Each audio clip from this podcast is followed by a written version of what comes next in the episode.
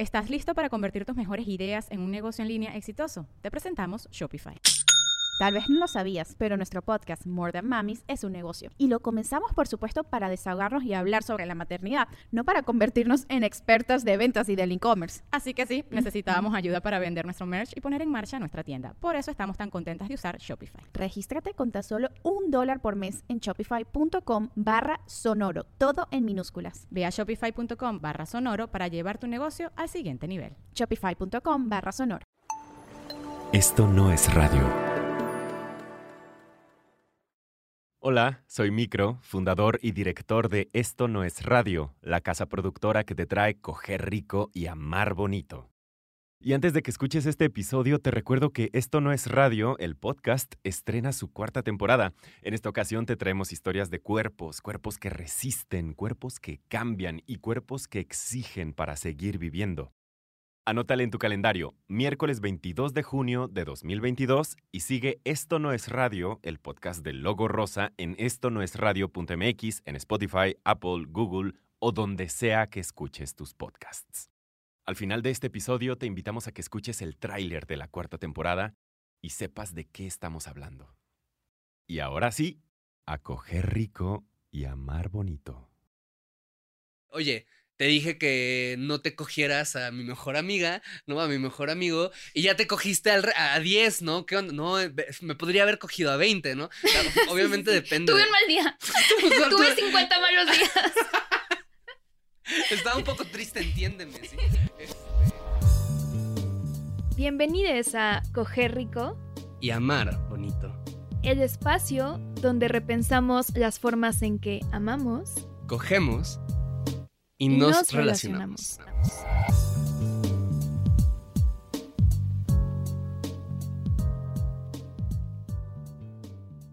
A ver, Paola, ¿cuál fue tu acto de responsabilidad afectiva de la semana?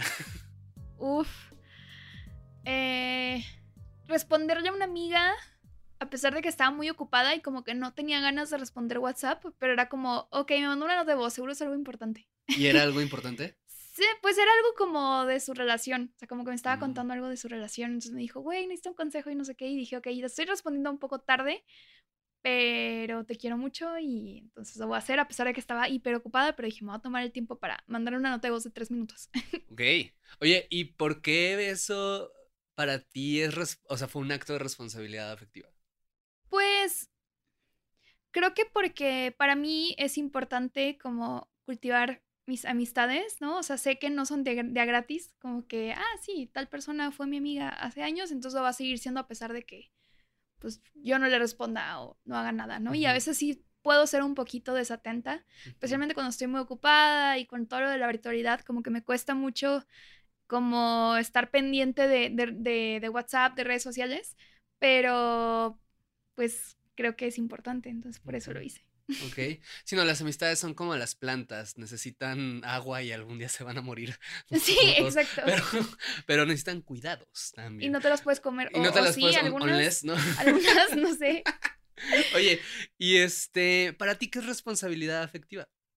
Para mí la responsabilidad afectiva tiene mucho que ver como con el cuidado, con cuidar a la otra persona lo mejor que puedas con las herramientas que tienes a la mano. Es como crear un espacio de confianza en cualquier relación que esté como cultivando, eh, sea una relación casual, entre comillas, no sé, sexo casual, o sea una relación de amistad, o de familiar, o laboral, o de pareja, o sea, como creo que crear un ambiente en donde haya apertura y confianza y como también yo aprender a comunicar de, la mejor forma que pueda qué espero de esta relación y cómo me relaciono yo. Para mí, eh, es que a mí la verdad el término me hace ruidito. Yo estoy un poco peleado con el término, con algunas cosas del término, ¿no? Pero ahorita vamos a eso. Pero este, para mí, la responsabilidad afectiva, eh, a ver, si la descomponemos en sus partes, ¿no? Afectiva, pues bueno, de los afectos, de las emociones, eso como queda claro, ¿no? La parte, la palabra responsabilidad, creo que puede ser leída de dos maneras. Una que me parece que es muy útil, y otra que desde mi perspectiva quizás no lo es tanto, ¿no?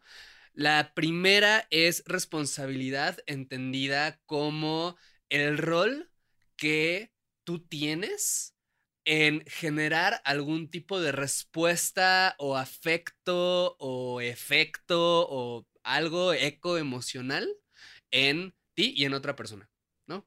Cuando una persona siente algo, eh, se divierte, se enamora, se enoja, se entristece, se lastima. O sea, cuando suceden todas estas cosas, como cuál es el rol que tú tuviste en eso, ¿no? En la secuencia de eventos que llevaron a que determinada cuestión sucediera. Y entonces, cuando pensamos así, me parece que responsabilidad afectiva es un término bastante útil porque precisamente sirve para echar luz, para poner la mirada en decir las cosas que hacemos afectan a los otros y las decisiones que tomamos pueden a veces servir para cuidar, como muy bien mencionas, a las personas que nos rodean, o pueden servir para lastimarlas, ¿no? Y obviamente hay muchos matices en eso. Y hay otra forma en la que creo que a veces usamos el término responsabilidad afectiva que me parece que no necesariamente es tan útil, que creo que tiene que ver con una cuestión un poco como moralizante o moralizadora, ¿no? Como responsabilidad afectiva, entendiendo la palabra responsabilidad como qué tan virtuoso eres en hacerte cargo, lo que sea que eso signifique de ti, eh, o no, y en poder asignarle como la etiqueta de tal persona es responsable efectivamente o tal persona no es responsable efectivamente o tal fue un acto de responsabilidad afectiva o tal no fue un acto de responsabilidad afectiva, ¿sabes? Pero no como eso, no, no como intentando ponerle un nombre a, a, esto que sirva para comprender algo que sucedió, sino como para decir esto es bueno o es malo, ¿no? Esto está bien o no está mal, esto es deconstruido o no es deconstruido, ¿no?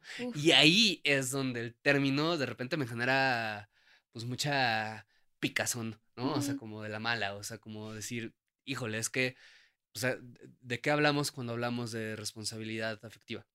Incluso el concepto responsabilidad está relacionado como a las obligaciones. Y a mí también como que me, o sea, cuando yo pienso en responsabilidad, yo pienso en un papel jurídico, ¿no? Como esas son tus responsabilidades cuando, eh, no sé, te casas o cosas así, ¿no? Y creo que también tengo un, un, conflicto con ese, con, con, con, la palabra, ¿no? Para mí, por, por, ejemplo, sería más como cuidados afectivos que responsabilidad afectiva, no sé. Pues ahí justo, la palabra no me parece necesariamente mala, pero es eso, o sea, ¿Qué significa? ¿Cómo estamos interpretando la responsabilidad?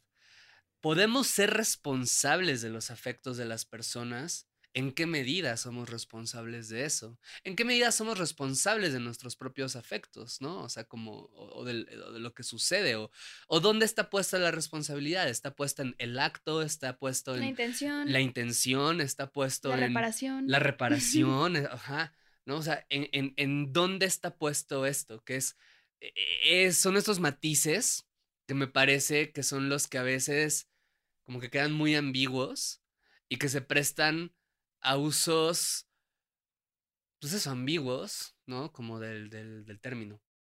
Y por ejemplo, en esto entendido como cuidados, que diga, es que, ajá, qué cuidados afectivos, como has puesto en práctica, no sé, de unos años para acá que digas como, ah, mira, esto no lo había intentado antes y creo que me ayuda a llevar mejor mis relaciones. Uf. Por ejemplo, yo tengo déficit de atención, ¿no? Y una de las cosas que pasa cuando tienes déficit de atención es que te cuesta trabajo poner atención. y entonces, eh, de repente algo que me sucede mucho es que tengo como una atención muy dispersa, ¿no? Y esa atención muy dispersa además creo que tiene que ver con el hecho de que mi, mi trabajo es un poco así, ¿no? En el sentido en que tengo terapia, tengo, este, escribo, produzco esto, entrevistas, etc, etc. Y entonces e, el tipo de trabajo que yo tengo me obliga a tener que poner toda mi atención como a pequeños bloques de tiempo y actividades, ¿no? Donde no puedo pensar en nada más. Cuando sucede eso, o al menos en mi caso, algo que me ha pasado es que he llegado a descuidar precisamente mucho ciertas amistades. No responder mensajes, de repente darme cuenta que no les he escrito en determinado tiempo, de repente darme cuenta que me hicieron alguna pregunta, me pidieron algún favor y no respondí, etc. Entonces, para mí justo un acto ahí de responsabilidad afectiva, de cuidado, etc., ha tenido que ver no con el rollo de reclamarme que no respondo, porque creo que eso es a veces lo que pasa, o sea, con, con, con, con ciertos términos que pueden tener este corte como...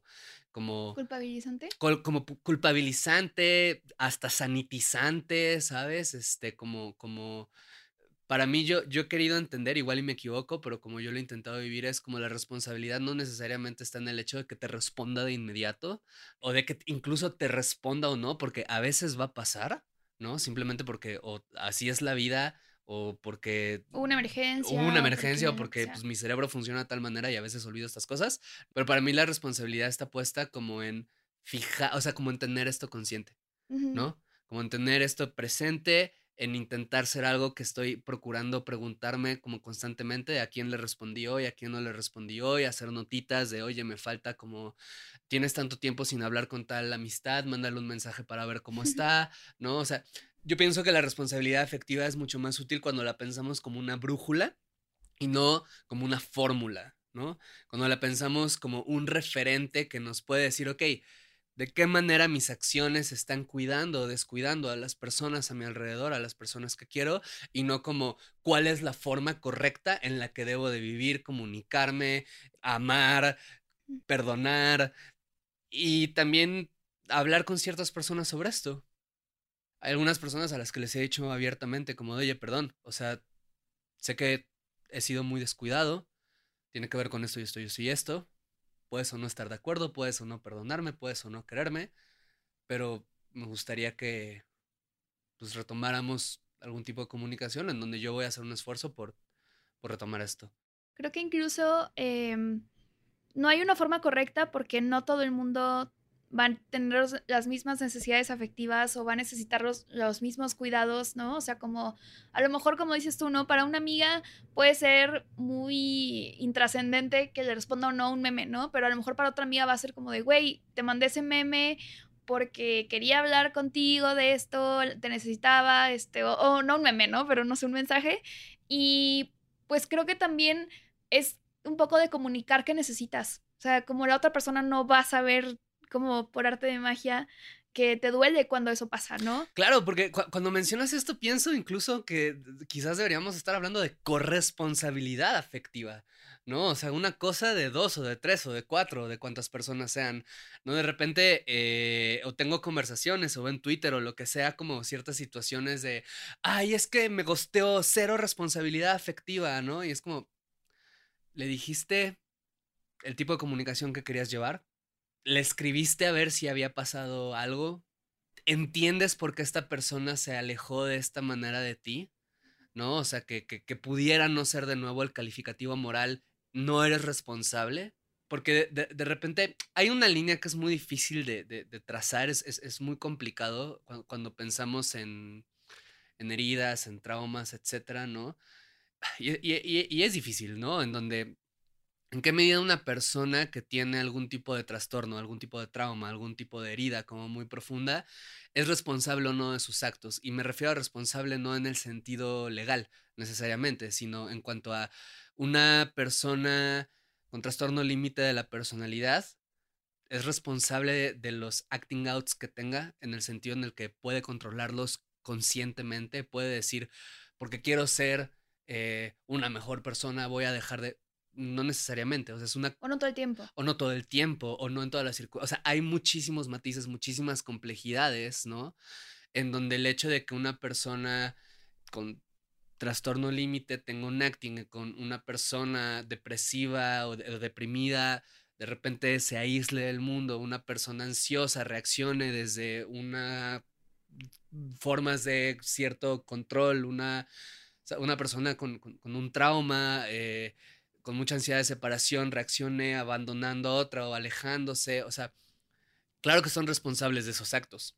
Claro que son responsables de las consecuencias de eso, de, pensarlos, de, repensarlos, de buscar la atención eh, profesional o no, el acompañamiento profesional o no necesario para poder justamente no realizar actos que lastimen a otras personas. Pero que creo que hay ocasiones en donde el término esta responsabilidad afectiva se puede usar como una especie de, pues como de punitivismo emocional, ¿no? Como de, tú me lastimaste y entonces yo no voy a, uno, procurar entenderte, intentar entender qué es lo que sucedió de tu lado, ¿no? Y dos, no voy a, además hacerme responsable de lo que yo pude haber sido partícipe de esta situación. Tengo un ejemplo muy particular en, mente sobre esto, ¿no? Eh, que ahorita digo, pero es eso, como me quito la responsabilidad, asumo un papel de víctima absoluta, te nombro a ti como persona no responsable afectivamente, y entonces ya, podemos ir en paz, la misa ha terminado. Creo que no siempre es así, ¿no? A veces hay muchos matices en los actos de descuido, que regreso al punto en que he repetido miles de veces, que pueden ser muy útiles observarlos cuando pensamos en responsabilidades de eso. ¿Cómo fue que se construyó esta situación? Y no desde el quién fue la persona responsable y quién fue la persona irresponsable. Sí, también creo que para mí la responsabilidad afectiva tiene mucho que ver como con autoconocimiento y saber de qué pie de los cuidados cojeas, ¿no? O sea, como de, China, a lo mejor yo soy hiper buena, em, que cuando una amiga o mi pareja o quien sea, una persona cercana como me habla, voy luego, luego y estoy ahí para ti y todo, ¿no? Pero a lo mejor se me van cosas muy sencillas como, ay, te debía dinero y se me fue a pagarte porque no lo anoté, porque lo que sea. Creo que es también un, un trabajo como de, si ya varias personas te han dicho, oye, la neta, esto que haces no está chido, esto que haces este, puede hacer sentir incómoda a otra persona o puede herir a otra persona, ¿no? O sea, como que también tomarlo en cuenta y creo que ahí sí es la parte de hacerte responsable un poco de, ok, o sea, si realmente quiero estar bien con las personas a mi alrededor y conmigo misma, como tengo que trabajar ciertas cosas. Entonces creo que eso sí es una parte que, que, sí me suena la palabra responsabilidad. Claro, y, y, creo que esto está bien bonito porque pone la responsabilidad justo no solo en el acto, sino en todo lo que está alrededor del acto, lo que lo produce y lo que sucede después, cómo se entiende, cómo se dialoga, cómo se repara si es necesario. Pienso en, en Esther Perel, en, en su libro El dilema de la pareja, State of Affairs en inglés, que es un libro sobre infidelidad, cuenta una historia de una pareja, ¿no? En donde el esposo maltrataba y humillaba a su esposa lo hizo durante muchísimos años, ¿no? Pero nunca le fue infiel. Y entonces la esposa un día se acuesta con otra persona. Y entonces el esposo se entera. Y el esposo le dice, como, es que traicionaste nuestros votos matrimoniales, ¿no? y Esther Perel responde como diciendo, a ver, ¿quién traicionó los votos matrimoniales? O sea, sí, ella sí traicionó uno, sí, fue infiel, sí cometió un acto que tiene consecuencias, que puede lastimar.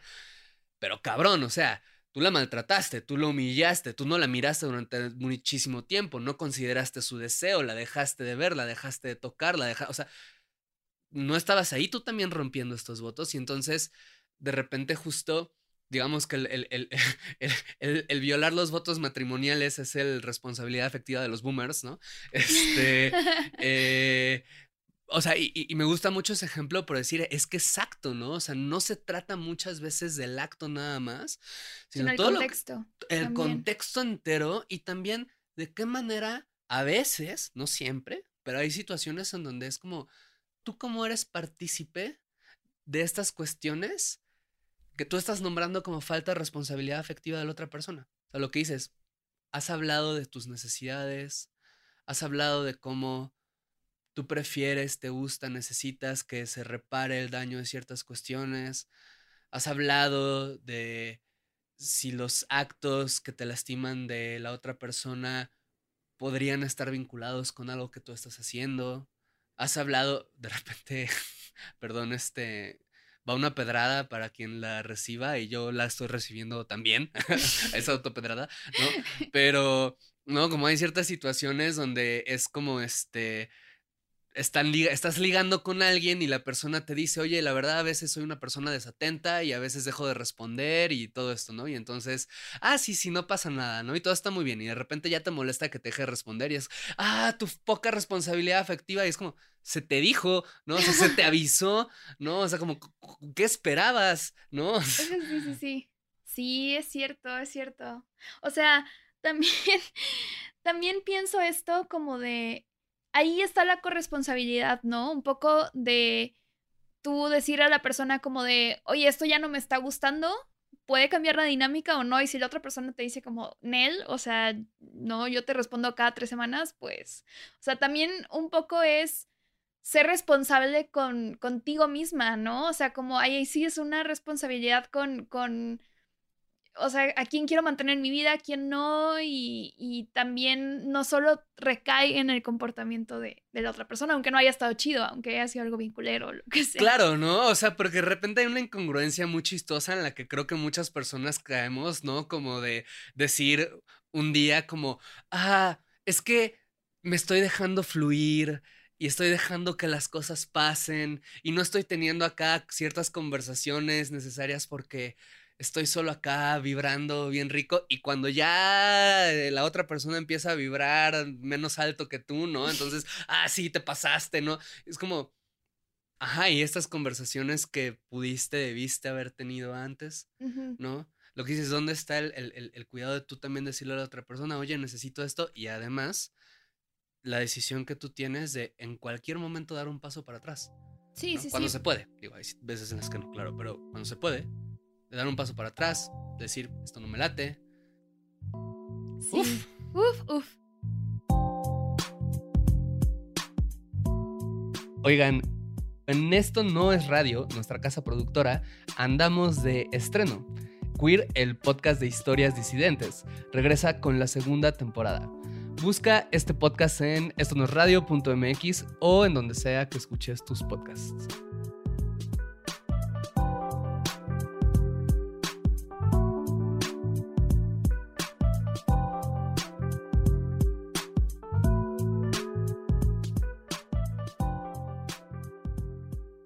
Tú piensas en, el estereotipo de persona irresponsable afectivamente, ¿cómo qué piensas? O sea, yo pienso en un fuckboy, por ejemplo. ¿No? me viene a la mente como un vato que. Ajá, como gostea. Es que también es curioso porque hay cosas que creo que estamos aprendiendo a identificar que son muy. O sea, que culturalmente son muy aceptadas, no sé. Y que dices, mm, esto no es tan chido, ¿no? pero y que no califican como violencias, porque creo que esa es otra cosa que no, no estamos hablando ahorita, ¿no? Pero que son cosas, esas cosas que es como en medio, como de, oh, esto no estuvo chido, pero no sé cómo nombrarlo, y entonces de repente todo lo ponemos en la categoría de irresponsable, efectivamente, ¿no? Y creo que es importante hablar de esos matices, como de, por ejemplo, identificar como si esta persona hizo algo con saña o con, con, con, el afán de hacerte daño realmente, o si tú lo interpretaste así, pero en realidad a lo mejor la persona solo se le fue el pedo con algo, ¿no? O sea, digo yo, por ejemplo, o sea, reconozco que soy una gosteadora, este, accidental, no sé, como no intencional, pero trato, o sea, trato de, de, de decir como, ok, o sea, chance y sí gosté a esta persona y no me interesaba mucho continuar esta relación y creo que no hay pedo. Eh, o sea, creo que no se va a tomar a mal esto. Y también cuando puedo, sí digo como, ¿sabes qué? En este, o sea, sí me interesa decirle a la persona como de, oye, no me gustó esto, creo que no me, me gustaría cambiar la relación y lo que sea, ¿no? Algo que, que he puesto en práctica o sea, antes de, estar contigo y cuando salía con otra gente, como de forma, no sé, romántica, era como de, si quiero dejar de salir con esta persona, pues me gusta decirle, ¿no? O sea, creo que eso sí es como una buena práctica, en eh, una buena práctica afectiva, como eso, ¿no? O sea, como de, ¿sabes qué? Este, creo que esto no está funcionando, no está yendo a ningún lado, o sí, pero no me está gustando hacia dónde va y lo que sea, o prefiero nada más que ser tu amiga, ¿no? O sea, como que creo que hay eh, cosas que están como muy hashtag normalizadas, como nos gusta decir en internet, y, y que también, o sea, es importante, creo, repensar, ¿no? Como otras formas de, de comunicarnos que sean como más claras, porque creo que la claridad como va a reducir mucha fricción y va a evitar muchos conflictos. Claro, sí, animarse a tener estas conversaciones que a veces son un poco incómodas, pero que ayudan a establecer cuáles son las reglas del juego. Porque también, como bien dijiste, regresando al punto, no todas las personas tenemos las mismas necesidades, no todas las personas tenemos los mismos recursos, ¿no? Porque también creo que ahí a veces hay como una cuestión un poco injusta en donde le pedimos a las personas que reaccionen desde los recursos que tenemos, el trabajo que hemos hecho, las, las conclusiones a las que hemos llegado, ¿no? Y más bien esto, o sea, animarse a tener estas conversaciones quizás un poco difíciles, quizás un poco incómodas de, oye, yo necesito esto, me gustaría que me trataras de tal manera, oye, para mí estas cuestiones significan esto, por si quieres o no jugar este juego, ¿no? En el ejemplo que tú pones de avisarle a una persona de, oye, quizás ya no quiero salir contigo, que me parece muy lindo, ¿no? O sea, y, creo que es algo que yo también he intentado hacer, no siempre con éxito, pero, he intentado hacer. Creo que eso, o sea, pensar en cómo lo que yo hago puede afectar a la otra persona. O sea, es no homogeneizar lo que entendemos por responsabilidad afectiva como en no todas las personas van a querer o necesitar una despedida. No todas las personas van a querer o necesitar determinadas explicaciones. O no todas las personas van a tener los recursos para poder tener cierto tipo de pláticas de intimidad, etc. Pero por lo menos tenerlo presente. Y tener presente, ok, si me despido o no, si hago o no, si digo o no, si sostengo o no, si toco o no, si cómo puede afectarte y cómo puede afectarme también a mí. Otro ejemplo, ¿no? A mí me ha pasado que de repente eh, estoy teniendo sexo casual con una persona y de repente empiezo a sentir, ¿no? Como cositas acá románticas, ¿no? Y noto que la otra persona, ¿no? Como que podría o no creer esto. Y entonces estoy en un punto como bien raro, porque es como, ah, ¿qué hago? ¿No? ¿Le digo? No, no le digo, ¿no? Para mí ha sido como muy importante intentar entender, como, a ver, uno, estas cosas pueden suceder. O sea, si yo me enamoro, si tú te enamoras, eso no se puede controlar. Lo que sí puedo controlar es un poco los comportamientos que pueden facilitar a que determinadas emociones o situaciones surjan. O sea, es menos probable que haya como quizás algún tipo de vínculo romántico, ¿no? O malentendido. O malentendido, cuestiones del estilo, si lo hablamos, o si nos vemos, tenemos sexo, hay cierta distancia, ¿no? Como eso, tenemos como ciertas prácticas, comportamientos que nos ayudan a, a, que estas emociones no se presten, o sea, como no surjan tanto, no, no, existan malentendidos, no existan de que, ay, es que me miró de tal manera. Ay, así, por ejemplo, dices como, ah, sí, este, yo solo sexo casual, yo solo cualquier cosa, pero estás durmiendo con la persona y la abrazas y le das besitos y le preparas el desayuno y le dices mi amor y no sé qué, en donde digo... la llevas a conocer a tu abuelita. La llevas, a, la llevas a conocer a tu abuela, ¿no? O sea, en donde dices como, a ver, si esta persona se enamora de ti, o si tú te enamoras de esa persona, pues qué carajo esperabas. Entonces, como que creo que ahí es donde justo, como viene la pregunta de, esto, A, ¿se puede hablar antes? O durante. O durante. B, si se puede o no hablar, ¿qué es lo que necesitaría hablar?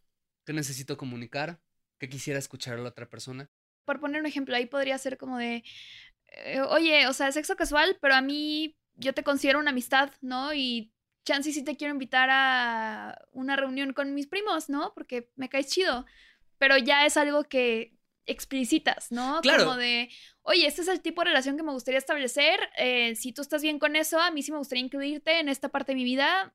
¿Cómo ves, no? Y que eso no se presta para que después estés pensando, es que fui con toda su familia el otro día, ¿qué significará esto? ¿Me quiere o no me quiere? Y entonces de repente eso, ¿no? Como, ah, le voy a dejar la responsabilidad a la otra persona. Entonces, yo no voy a hablar de esto, solo me voy a hacer ideas en la cabeza. Y si resulta que la otra persona de repente me dice como, ay, es que me enamoro de ti, ¿no? Pero yo no, es como, ah, pero ¿por qué crees eso? Bueno, te invité a esta fiesta y no sé qué. Pero yo lo hacía en un plan casual o viceversa, ¿no? O sea, como, pero ¿por qué me invitabas a estos eventos? Y es como, ahí es donde va, creo, es hablarlo, ¿no? En el antes, en el durante, en el después. O sea, a veces la responsabilidad afectiva implica tener conversaciones incómodas, pero que son conversaciones que por más incómodas que sean, nunca van a ser tan incómodas como las situaciones que surgen cuando no las tenemos. Por ejemplo, hay un ejemplo muy chido que de hecho me contó un amigo hace unos años que se me hizo así muy, muy cool. Como él tenía una eh, relación con una morra, ¿no? Como casual, como fuck buddies. Y eh, habían quedado eso, ¿no? Como, bueno, muy casual, no sé qué y tal. Pero él se empezó a dar cuenta que ella está clavando. Pero ella le decía como, pues mira, o sea, no, no pasa nada, yo igual quiero seguir con esto y así. Pero él decía como de, o sea, yo sabía que aunque ella me decía que no había pedo, ella esperaba otra cosa de mí y yo no me sentía cómodo con eso tampoco. Entonces yo decidí terminar la relación y decirle como, oye, o, sea, ya sé que tú me estás diciendo que no, que tú puedes con esto y todo, pero yo como quiera percibo que no estás chida con esto, entonces eh, prefiero que terminemos bien y dejarlo aquí y ser compas, ¿no? Y para mí eso se me hizo como muy maduro de su parte, ¿no? Como de, en lugar de decir, eh, bueno, voy a hacerme la vista gorda, bla, bla, bla, ¿no? Como de, bueno, yo voy a ser la persona que toma esa decisión. O mientras la otra persona no me diga nada, no hay ningún problema. Ajá. E, el ejemplo que pones se me hace bien, bien bonito por eso. Que también él se estaba protegiendo a sí mismo, ¿no? O sea, o sea, sí estaba siendo responsable con ella y lo que sea, con sus emociones, ajá, pero también él diciendo como, a mí me va a angustiar mucho herirla, ¿no? Y no quiero terminar mal con esta morra porque nos llevamos muy chido, entonces para mí también está mejor tomar esta decisión, ¿no? Como... Y eso que dices, como me parece también muy importante, porque otra manera de leerlo podría ser como que él estaba siendo condescendiente con ella, mm. ¿no? Como de, a ver, yo estoy decidiendo brincar esta fogata y si me quemo los pies es mi decisión. Lo cual es cierto, pero uno, puede que yo no esté cómodo, o sea, con que estés brincando esta fogata que soy yo, ¿no? Puede que yo no quiera arriesgarme a quemarte los pies, incluso si tú estás dispuesta a asumir eh, esto.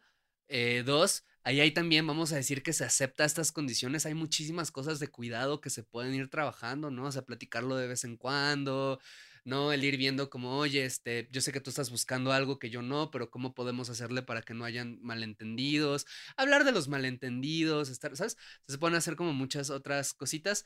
O lo que al final me dices que tu amigo hizo, que es decir, igual y sí, igual y tú si quieres, igual y tú lo aceptas, pero yo no juego bajo estas condiciones.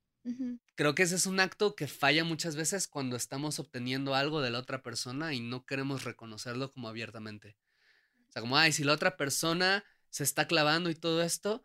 pues yo eh recibo cuidados afectivos también. Yo recibo cuidados, yo recibo que me saquen a pasear, yo recibo sexo, yo recibo atención, yo recibo, o sea, estoy recibiendo algo, ¿no? Y entonces no miro las necesidades de la otra persona, sea que se está clavando o sea que simplemente no quiere algo más, ¿no? Porque yo estoy recibiendo y a veces eso es muy fácil que hagamos caso omiso, ¿no? Y que luego cuando hay algún problema, de nuevo llega este punitivismo de go to responsabilidad afectiva jail, ¿no? Ajá. Y eh, justo algo que importante creo de esta historia de mi amigo es como, bueno, la responsabilidad afectiva no solo es con tus parejas formales, entre comillas, o con tu novia, novio, lo que sea, o sea, también es con las personas con las que te relacionas por más casual que sea, ¿no? O sea, como que en realidad creo que eso, eso podría ser para otro episodio, pero bueno, el sexo nunca es completamente casual. O sea, siempre implica pues cierta vulnerabilidad o cierta, pues es un acercamiento íntimo, ¿no? O sea, íntimo como lo quieras ver, no quiere decir romántico, pero hay emociones involucradas, ¿no? Hay dos cuerpos desnudos que se están así pegosteando el uno con el otro y pues claramente eso implica cosas, ¿no? Sí, sí, sí. Por ejemplo, algo que decía como Brigitte Basayo muy chistoso era como de, que las, las orgías lésbicas, decía, yo no sé si son orgías o si son sesiones de terapia, ¿no? Porque es como tres morras de la disidencia sexual juntas, ¿no? Como cogiendo, es como, pues claro que va a haber mucha vulnerabilidad ahí, o sea, entonces, pero a lo que voy es que también es importante, creo, tomar en cuenta las necesidades, por más que sea una noche, es como, bueno, ¿qué necesidades tienes tú esta noche y yo? Y digo, no que tenga que ser una plática hiper, sentarse dos horas a, escribir los acuerdos, pero cosas tan sencillas, o sea, yo me acuerdo una vez me pasó que cogiendo con alguien, este güey me preguntó como de, oye, ¿me puedo venir adentro de ti con el condón?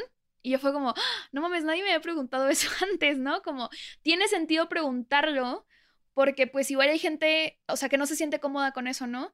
Y pues supongo que mucha gente piensa como de, bueno, pues traigo un condón, obviamente puedo hacerlo, ¿no? Y es un acto, y además, cuando trazamos esta línea, ¿no? De, ay, pero ¿cuáles son las cosas que deberíamos hablar o no? O sea, como yo diría, ve la gravedad del asunto, ¿no? O sea, venirte dentro, aunque sea con condón, tiene muchas ramificaciones y sale mal. Más allá que sí, de si es cómodo o incómodo para alguien, que súper sí, pero es, tiene muchas consecuencias si es que sale mal. Tiene muchas consecuencias si es que se rompe el condón o, cualquier situación. Entonces, claro que vale la pena hacer esa pregunta, ¿no? Como podrían haber como muchas otras preguntas, que es como, ok, esto que estoy dando por hecho que puedo o no hacer, ¿cuál es mi responsabilidad en la serie de situaciones que podrían derivarse de esto? Sí, porque creo que justo asociamos los cuidados con afectos profundos, ¿no? O sea, como de solo cuidar a la gente que eso, ¿no? Que es mi pareja, que es mi amistad como cercana, lo que sea, que es mi familia, pero también creo que hay como ciertos cuidados que no nos cuesta mucho ofrecerle a la gente. Luego veo tweets así, se me hacen muy chistosos, pero como de, ay, no, como, no le voy a ofrecer este agua a esta morra porque va a pensar que va, va a querer ser mi novia. Así, es como de, güey, o sea, la gente toma agua, o sea, y coges y te da sed, o sea, como, ¿por qué no esas atenciones, sabes? Como... Y atrever a pedirlas también. Hace, hace rato en un live que estaba haciendo, un takeover con el podcast de Se Regalan Dudas, una chava decía como, oye, a ver, yo, yo quiero luego ponerle marca de agua a mis nuts, ¿no? Porque sé que es una forma como de, una estrategia de seguridad, pero tengo miedo de que pueda perderse la pasión o que la otra persona lo pueda interpretar de esa manera. Y lo que yo le respondía es como, a ver, o sea, si esa es una cosa que tú necesitas para sentirte segura, es parte de la, de, la, serie de estrategias que tú tienes para poder practicar esta práctica sexual eh, de una manera que te sientas más tranquila. Y la otra persona la considera como una cuestión de matapasiones, el problema está en la otra persona. La que no está siendo cuidadosa es la otra persona, la que no está respetando es la otra persona. Y esto me parece muy importante mencionar por regresar al punto de, tú también tienes esta responsabilidad contigo tú puedes dar el paso atrás, tú puedes decir que no, los límites te corresponde a ti ponerlos. Y ahí a veces de nuevo es donde te digo, esta parte de repente como muy moralizante me hace ruido porque alguien podría tener mucha dificultad poniendo límites, podría tener una historia, cuestiones de género, cuestiones de trauma, cuestiones de dinámica, o sea, podrían haber un montón de cosas por las cuales es difícil poner límites entonces no es una cosa como de si no pusiste límite, no fuiste responsable contigo y fue tu culpa. O sea, sino una cuestión de repasa, reflexiona, ve por qué pasaron estas cosas que pasaron y dónde puedes ir marcando qué necesitas, dónde puedes ir preguntando lo que la otra persona necesita. Como eso, una práctica constante, ¿no? Una pregunta que se está haciendo. La responsabilidad afectiva me parece que es más útil cuando es eso, una pregunta que se hace constantemente, no como una cosa que se dice una vez y ya, o no se dice o se da por hecho. Oye, Paula, ¿y tú encuentras alguna relación o para ti existe alguna relación entre responsabilidad afectiva, cuidados, todo esto que estamos hablando, pero también con reparación del daño, perdón, sanar, cosas por ahí? Sí, totalmente. O sea, creo que justo lo que estabas hablando del punitivismo afectivo, ¿no? Que a veces puede tomar este giro, el, concepto de responsabilidad afectiva, eh, o cómo lo usamos, como creo que eh, otra apuesta podría ser como la justicia restaurativa del amor. y, y creo que, o sea, no solo mirar el acto, sino mirar como observar qué está dispuesta a hacer la otra persona para repararlo, ¿no? Y, y si tiene disposición o no de entrada, ¿no? O sea, creo que o sea, hay que asumir que el error es una, e, es algo que ocurre porque somos humanos, ¿no? Y que va a pasar y que va a ser una constante. Y creo que también es una, o sea, puede ser una oportunidad, ¿no? Estos descuidos como para hablar de, no me había dado cuenta que esto me afectaba tanto, pero ahora lo estoy reconociendo como tal y entonces te lo comunico y bueno, ¿qué hacemos, no? Y creo que para mí eso es importante para diferenciar focos rojos de focos verdes, como de si yo le expreso esto a la otra persona, oye, me hiciste sentir de esta forma, porque creo que también parte de la comunicación asertiva es hablarlo desde cómo me sentí yo y no tanto acusándote a ti de algo, ¿no? O sea, no decir como, tú hiciste esto para hacerme daño, sino como, oye, es que tú hiciste esto y me hizo sentir de esta forma, ¿no? Quizás no fue tu intención, pero para mí representó tal cosa, entonces, para mí, te digo, de, distinguir un foco rojo de un foco verde es como si la otra persona me dice como, oye, lo siento mucho, no tenía idea que esto podía provocar que te sintieras de esta forma, pero puedo hacer tal cosa. O, o incluso también creo que a veces es válido que la otra persona te diga como, oye, ¿sabes qué? No me parece que hice nada malo. O sea, lo siento mucho, no estoy invaliando lo que sientes, pero no me parece que yo actúe de una forma como irresponsable. O sea, también creo que es una, una cosa de, de, o sea, asumir responsabilidad, creo que también es ser honesta contigo misma, como de, oye, pero yo sí creo que actué de una forma genuina, o sea, sensible, lo que sea, ¿no? A lo mejor hay algo más profundo ahí, ¿no? Hablar con autenticidad, con la mayor autenticidad que se pueda, porque también es eso, o sea, a veces la gente hace cosas y no lo sabe, y no sabe por qué las hace. ¿no? Sí. O sea, no por nada vamos a terapia a decir, hey, no entiendo por qué hice esto, ¿no? Sí, sí. A veces yo estoy frente al refri, lo abro y digo, "Mm, ¿qué hace acá? ¿No? Como, Sí, y a o sea- veces, ajá, y a veces de repente no tomo decisiones, ¿no? Que digo, ajá, ¿por qué gasté en esto? ¿no? ¿Por Sí, qué- sí, sí. ¿Por qué le hablé a tal persona a las 2 de la mañana? O sea, ¿sabes? O sea, la- las personas a veces hacemos esto, pero creo que es eso, como el intentar la mayor autenticidad posible para hablar de, de lo que hiciste y comunicarlo, donde no necesariamente tienes que estar de acuerdo con lo que te dice la otra persona, como tú mencionas, pero por lo menos a veces esa es la forma de llegar a un acuerdo, ¿no? El decir, como dices, yo sentí tal, intentar escuchar de, ok, escucho que la otra persona dice esto, yo hice tal cosa por este motivo, hasta donde lo alcanzo a entender, y vamos a ver qué hay acá, en medio. Pienso que de repente, cuestiones muy sencillas, ¿no? O sea, lo de, no sé, lavar trastes, ¿no? O sea, como, "Ah, es que ya te dije que laves, es que ya te dije que levantes esto, es que ya, es como, a veces es muy útil ver el proceso entero y no solo la si se está cumpliendo o no la petición, porque la petición puede significar muchas cosas para distintas personas. O sea, eh, es que ya te dije que levantes esta cosa de ahí, ¿no? O que arregles todo el cuarto, que el cuarto esté siempre limpio. Si tú te concentras en si tiró o no la toalla en tal lugar, puede que no estés viendo que igual está haciendo un esfuerzo la otra persona por ordenar algo, otra cosa del cuarto. Y entonces hablar de ese proceso, ¿no? Oye, el otro día te comenté que esto me molesta y estoy viendo que sigue sucediendo. ¿Qué onda con esto? ¿Lo estás tomando en cuenta? ¿No lo estás tomando en cuenta? ¿Te importa o no te importa? ¿Quieres formar un compromiso para hacer esto, no? ¿Estás de acuerdo, no? ¿No? Incluso y partir de ahí. Igual y ya tiran todas las toallas de la casa y ya no hay toallas. Se acaba el pedo. Ajá, ¿no? Igual y, igual y se dejan de bañar, nada más, ¿no? Y ya. Este, pero, pero eso. Y digo, obviamente esto no aplica para todo, ¿no? Porque es como de, oye, te dije que no te cogieras a mi mejor amiga, ¿no? A mi mejor amigo, y ya te cogiste al re- a 10, ¿no? ¿Qué onda? No, eh, me podría haber cogido a 20, ¿no? Claro, obviamente depende. Tuve un mal día. Tuve- Tuve 50 malos días. Estaba un poco triste, entiéndeme, sí. Este, pero, pero sí, o sea, depende de cada cosa, ¿no? Pero eso, ubicar hasta la petición, como el qué está sucediendo, cómo va el proceso. Estoy comunicando por qué es importante para mí o no, etcétera. Ya todo lo que hemos hablado, ¿no?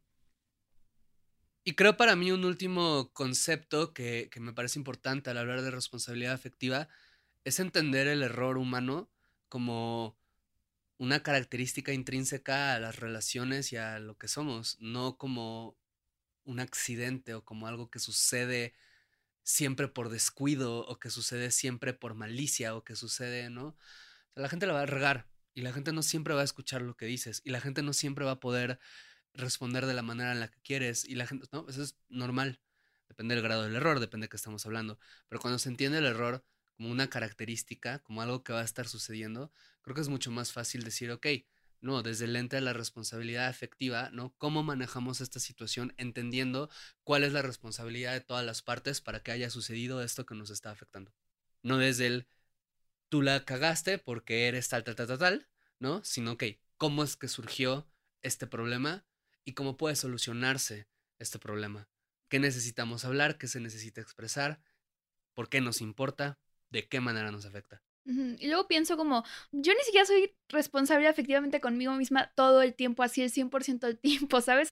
hay días en los que no debía haber hecho ejercicio porque estaba muy cansada, pero ahí voy, ¿no? Y de que me esfuerzo de más y me mareo y o no como a mis horas o porque lo que sea, ¿no? O sea, como incluso, o sea, si me pasa eso conmigo misma, pues como cómo voy a ser la más hiper responsable todo el tiempo con otras personas. Y cuando escucho eso, lo que pienso es que también es una puertita para la empatía, ¿sabes? O sea, el decir, pues sí, todo el mundo la riega, porque nosotros también la regamos, yo también la riego, yo también, lo que dices, ¿no? Yo, yo ni siquiera yo puedo siempre estar a la altura de mis propias expectativas y mis necesidades, ¿no?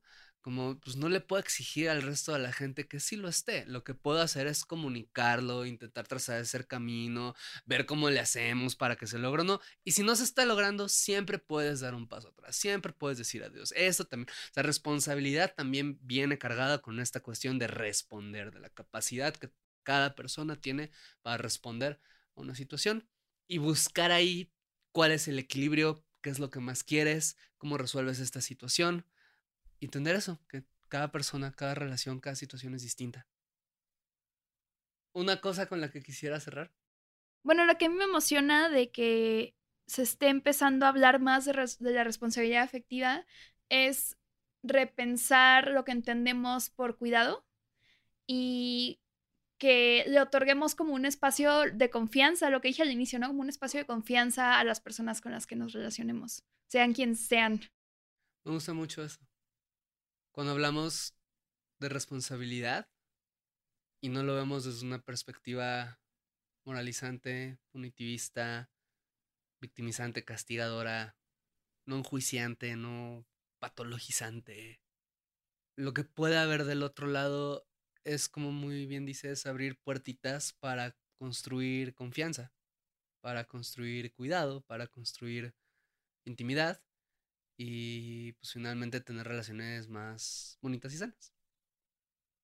Y bueno, esto fue todo por hoy. Cuéntenos para ustedes qué es responsabilidad afectiva, qué cosas son los cuidados, qué creen que se necesita seguir hablando sobre esto. Nos pueden escribir y comentar en arroba rico y bonito podcast en Instagram y arroba rico y bonito pod en Twitter. Y nos vemos a la próxima.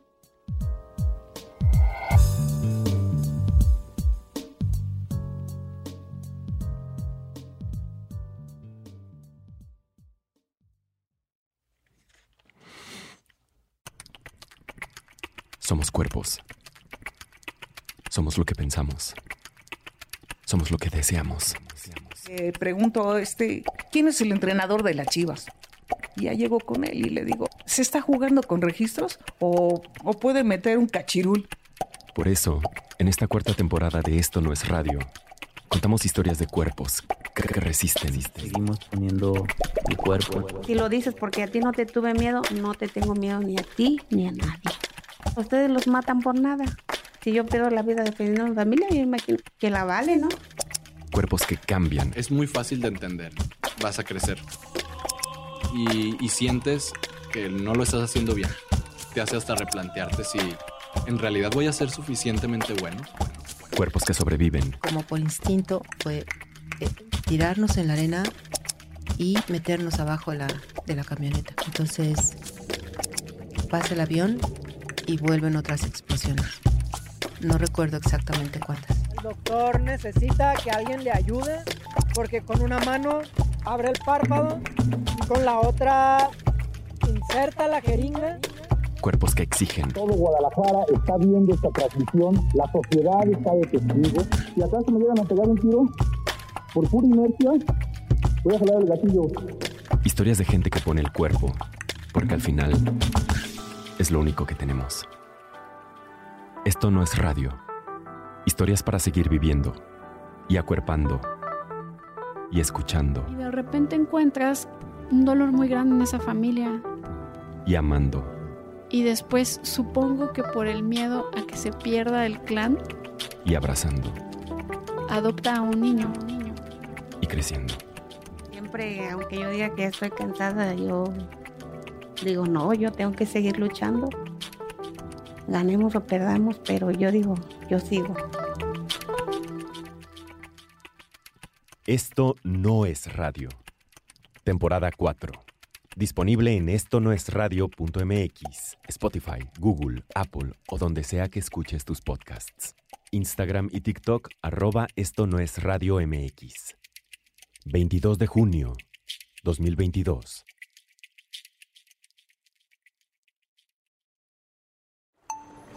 Esto no es radio. Okay, round two. Name something that's not boring. laundry? Ooh, a book club. Computer solitaire, huh? Ah, sorry, we were looking for Chumba Casino. That's right. ChumbaCasino.com has over 100 casino style games. Join today and play for free for your chance to redeem some serious prizes. ChumbaCasino.com. No purchase necessary. Full prohibited by law. 18 plus terms and conditions apply. See website for details. ¿Estás listo para convertir tus mejores ideas en un negocio en línea exitoso? Te presentamos Shopify. Tal vez no lo sabías, pero nuestro podcast More Than Mamis es un negocio y lo empezamos por supuesto para desahogarnos y hablar sobre la maternidad, no para convertirnos en expertas de ventas y del e-commerce. Así que sí, necesitábamos ayuda para vender nuestro merch y poner en marcha nuestra tienda. ¿Y cómo suena con Shopify? Llega otra venta. Shopify es la plataforma de comercio que está revolucionando millones de negocios en todo el mundo. Ya seas un emprendedor desde tu casa o desde donde sea, Shopify es la única herramienta que necesitas para iniciar, administrar y hacer crecer tu negocio sin dificultades. Con Shopify puedo gestionar pedidos, envíos y pagos desde cualquier lugar, brindándote toda la información y estadísticas de tus ventas al detalle. Regístrate para un periodo de prueba con tan solo un dólar al mes en shopify.com barra sonoro, todo en Ve a shopify.com barra sonoro para llevar tu negocio al siguiente nivel. Shopify.com barra sonoro.